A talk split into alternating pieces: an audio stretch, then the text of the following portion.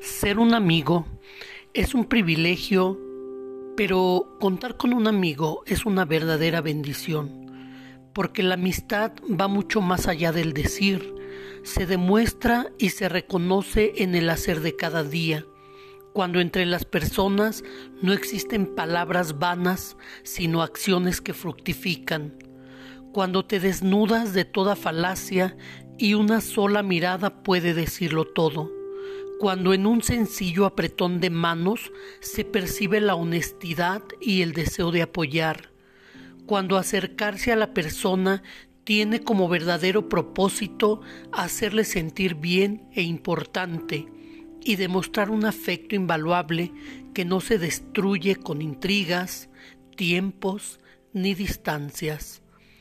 La verdadera amistad es una bendición, por eso es tan escasa, porque en la amistad no hay cavidad para la duda ni para el engaño, no hay tiempo para las discusiones superfluas ni para berrinches malsanos.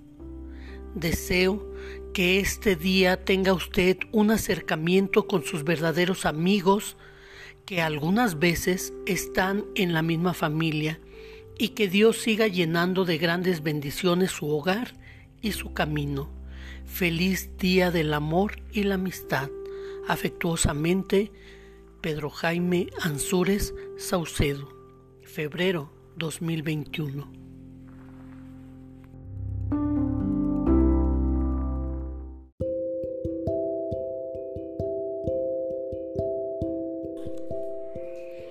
Encuentro en la Plaza del Callao. Ella ha pasado dos noches en Madrid llorando a causa de la soledad y la nostalgia de no poder compartir con alguien la belleza de la arquitectura, el arte y la riqueza del mundo de los hombres antiguos. Quizá por eso no deseaba interrumpir su preciosa rutina. Despertador, ducha, tráfico, trabajo, tráfico, comida para Andrea, cena sola. Despertador, ducha, tráfico, trabajo, tráfico, comida para Andrea, cena sola. Despertador, ducha, tráfico, trabajo, tráfico, comida para Andrea, cena sola, sexo aburrido los sábados por la noche, llorar solitaria el domingo, así hasta lograr en algunos años la gerencia de la compañía. Se sintió tan extraña de no seguir un horario que se inventó uno para su pequeña variación, despertador, ducha, tráfico, museo, tráfico, cena sola. Al tercer día decide arriesgarse, Luego de su cena, sale a tomar café en las mesas de la acera del hotel. Entonces lo ve, reconoce su figura. A pesar de los años, la reconocería de donde fuera. Reconoce su cabello y su forma de caminar, cruzando a toda la pista de la Gran Vía. Bajó el brazo una montaña de papeles, embulleciéndose entre la caterva que dificultaba la entrada del metro. Ella no puede reaccionar a tiempo, desde donde desde con, desea con todo su corazón gritarle, pero el nombre se le ahoga en la garganta mientras el tipo desaparece escalones abajo. Un impulso olvidado de colegiala, enamorada, le obliga a escuchar a andar sus piernas tras el sujeto, pero a la multitud le impide alcanzarlo en las escaleras eléctricas, atiborradas que conducen hacia el primer nivel del subterráneo. No ha tenido tiempo de cambiar a, euros su dinero.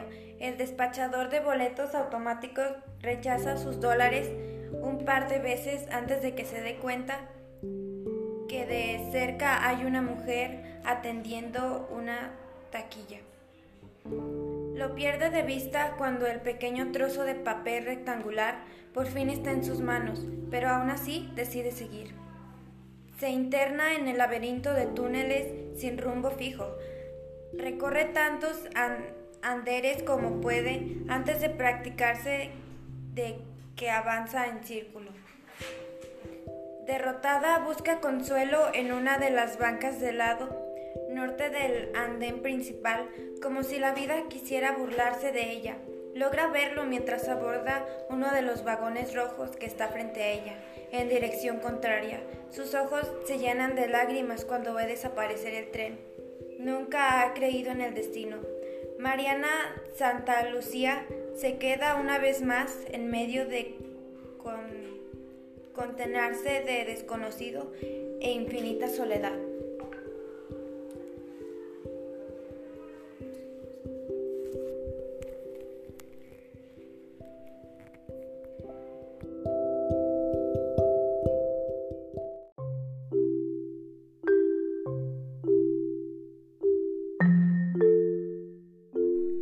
No ha tocado su taza de café en un par de horas, no ha dicho una sola palabra, ni ha echado un vistazo a su teléfono o al libro que comenzó a leer hace algunos días y que reposa abandonado en el interior de su bolso. Es casi medianoche en el café de la esquina de la Plaza del Callao. El frío del continente ha comenzado a acariciar su piel Aquel encuentro fugaz le trajo recuerdos vivos de los meses y las noches y los días que pasó con aquel hombre en Monterrey hace ya tantos años. Eran impulsivos e ingenuos. Aquella maravillosa aventura duró mientras duró. El amor no era una opción en sus planes de aquel entonces. Ella se había graduado y tenía una vida por comenzar, un futuro que crear, un mundo que visitar. Él, era un soñador de sueños que a nadie le importaban, que nadie importan, que quería convertirse en escritor. Recuerda la fría noche de octubre en el que se separaron, la maldad de sus ojos cuando supo que se iba a marchar, y la llamada que nunca hizo tratando de detenerlo. Jamás volvieron a verse, hasta hoy. ¿Por qué? Se pregunta, con los ojos cristalizados en un llanto reprimido. ¿Por qué ahora tiene que romperse el delicado equilibrio con el que sostiene el plan maestro de su vida? ¿Por qué la duda ahora de sus pasos perfectamente planeados? Una vez más siente entre sus entrañas revolteando esa sensación olvidada de hace tanto tiempo, como una niña tonta enamorada, dispuesta a echar por la borda su futuro por un sueño. ¿Duda? Luego se seca sus lágrimas y recuerda que nadie elige su vida más que ella. Rebusca entre su bolsillo un par de billetes verdes que luego suelta sobre la mesa y se zambulle una vez más en la soledad del tumulto que se empuja en la plaza del Callao. Esta vez camina con decisión, busca una tienda que acepte su dinero para comprar una tarjeta telefónica. Tarda 10 minutos en recibir instrucciones del, israelí, que entiende el mostrador para hacer sus llamadas ante el disgusto e impaciencia de un hombre corpulento vestido en un traje oscuro que desea pagar un paquete de dulces. Descuelga el auricular e introduce la clave telefónica para México, seguida por un número aprendido de memoria. Guarda su orgullo en un lugar privado luego de media docena de intentos infructuosos. Sonríe cuando consigue una dirección. Paseo de la Castellana, barrio de Cuarto Camino. Su corazón se ensancha por la emoción de colgar la bocina.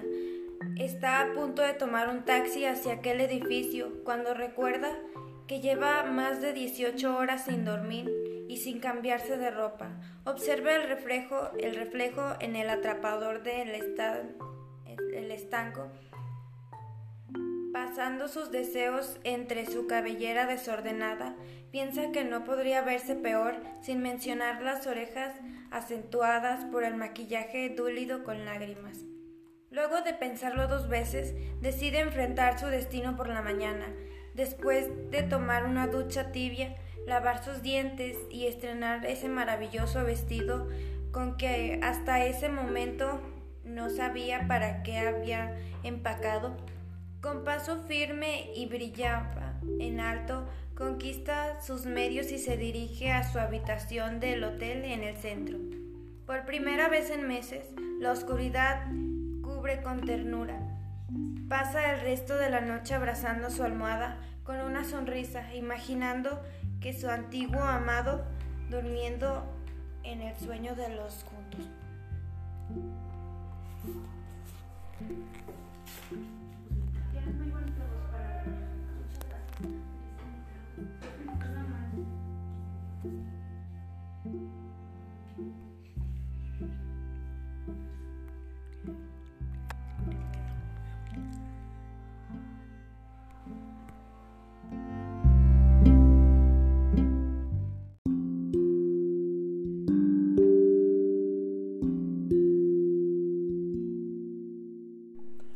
La palabra de Dios, Madrid, 15 minutos antes de medianoche, el laberinto de edificios de vivienda colectiva que conforma el barrio de Puente de Vallecas se ha convertido en el lugar perfecto para el negocio de la organización. Olvidado por el ayuntamiento, la sobrepoblación atrajo a traficantes, prostitutas y bares clandestinos. Antes de que un emprendedor decida hacerse de un nombre en estas calles, el don ha decidido convertirlas en una extensión de su dominio en Chueca. Para ello se necesita personal con experiencia en adquisiciones hostiles y ordenadas. Esa clase de experiencia es por lo que cobramos Cap y yo. El latido del corazón del sujeto que sostiene el cañón de mi berreta con su boca suena como tambor. No lo culpo, solo los locos no tienen miedo. ¿Cómo fue que llegaste aquí? Preguntó con la misma sonrisa estúpida que siempre uso para intimidar a la escoria de bajo nivel cuando se vuelve demasiado molesta. Obviamente no puede contestar. Cero, me dice una voz conocida desde la cocina del piso de pobres a unos metros de mí. El lugar está sucio y casi sin mobiliario. Algunas mesas de plástico con matraces y mecheros donde cocinan el cristal y un par de bancos de madera nada más. Pero si le quitas la pistola de la boca, no estoy hablando contigo, Cap. Así que por favor no vuelvas a ayudarle a nuestro nuevo amigo a contestar. Interrumpo tajantemente. Capi es un conductor eficiente, conoce la ciudad de arriba abajo y tiene un perfil que no despierta ninguna sospecha. Sabe conducir como una anciana y como un piloto de NASCAR. Y más importante que eso, diferencia muy bien cuándo hacerlo de una o de otra manera. Hemos sido compañeros en este negocio por casi seis meses. No se ha muerto en todo ese tiempo, así que podría decir que es bueno en él. Pero me distrae de mi trabajo. El individuo que sostiene el cañón de mi arma con su boca comienza a temblar y a sudar profusamente. Ah, sí, rata, ¿cómo fue que llegaste hasta aquí? Un buen día, quizás saliste de la casa de tu madre y dijiste, hoy voy a ser un gángster. Hoy voy a poner un negocio en el patio trasero de alguien más sin pedirle permiso. Voy a darme vida de rico sin pagar la cuota y sin ninguna consecuencia. Ningún hijo de puta va a venir a mi casa a meterme una pistola por la boca y a jalar el gatillo a causa de mis actos. No, Rat, eso no se hace. Podrás quedarte sin piernas o sin dedos, agrega Capi, incluso sin brazos. Rata, tú debes de tener una madre. Rata, gime y suda más, abriendo los ojos con desesperación, mientras Capi le muestra una fotografía de una mujer mayor abrazando a un jovencito de raza negra con toga y birrete, graduándose del bachillerato. No quisieras dejar de abrazar a tu madre, ¿verdad, Rat? Rata gime mucho más.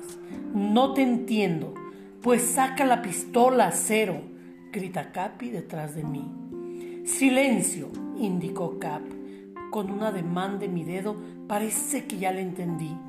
¿Vas a empezar a pagar la cuota de la organización? Rata asiente con la cabeza entre súplicas y sollozos. ¿Y va a ser de ahora en adelante cada viernes? Rata murmura otra vez y todos vamos a ser amigos, ¿cierto? Le digo al individuo desesperado antes de que falle su esfínter. ¿Lo ves, Cap? Rat y yo nos entendemos. Nos veremos el viernes. No tengo que decirte si no apareces. Me inclino lo suficiente como para besarlo. Tomo el cabello de su nuca. No es agradable, pero es el trabajo. Vas a respirar con un tubo, orinar con un tubo, comer y cagar con un tubo, por todo el resto de algo que se podría llamar vida. ¿verdad que nos entendemos? Le digo usando un tono de voz más enérgico.